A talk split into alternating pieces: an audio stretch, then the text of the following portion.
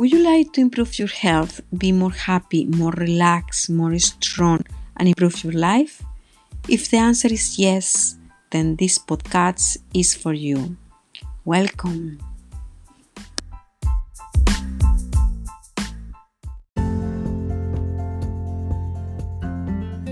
Hi, my name is Vivi Hernandez. I am Qigong coach with over 20 years of experience teaching Qigong and today I would like to explain you what is Qigong.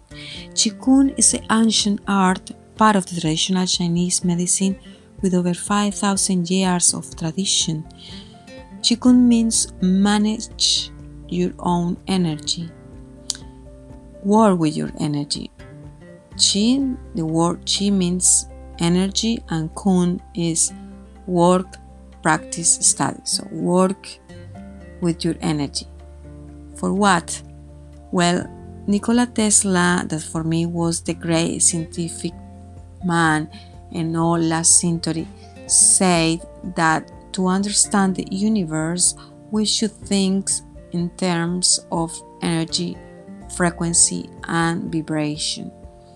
That's why we need to understand how works the energy to create new realities that are more happy and are more in line with our gray being.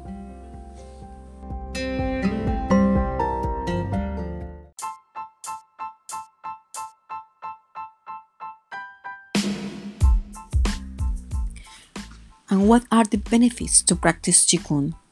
When you practice Qigong, you can improve your mental, physical, and spiritual health you can be more strong you can be champion in competition we can you can be more creative your mind is more relaxed more clear um, you have more confidence in yourself and you rise your level of spirituality and awareness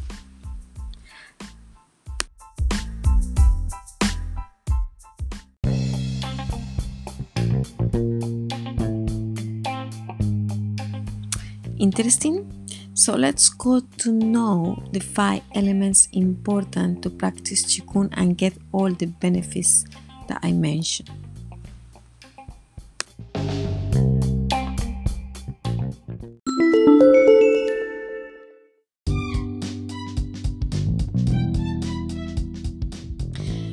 What do you need to practice Qigong?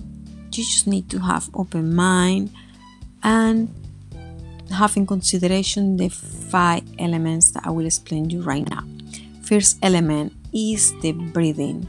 We need to learn to breathe in a conscious way because this is the basic element to manage your energy, to, to control your power, to control your thoughts, to control your feelings. So it's important to learn how breathe in a conscious way to get more oxygen and to manage your energy. The second element is relaxation. If your mind and your body are relaxed, then your energy flow in a more easy way with more harmony. So it's very important to relax because if you are stressed, you are blocking your energy. If you have anxiety, if your body stands, if you are not focused, if you are with many problems and worry, you are not relaxed, then your energy doesn't flow. The third element is the visualization. We can use our imagination to create the new realities. We can play with that and think about all the details that we want to make our dreams become true. The last element is the intention. Be careful what you are thinking and you are wishing because if you are wishing the best to the people, you get the best for yourself. But if you are not wishing the good things for the people, then this energy come back and you can receive the same wishes that you have to others. So it's very important to have pure mind, pure feelings, pure intentions, and think about all what we want is good for everyone, not only for yourself. And the big element to practice Qigong is be conscious, be aware. This is basic to manage your energy and raise a high level of spirituality. Thank you for listening.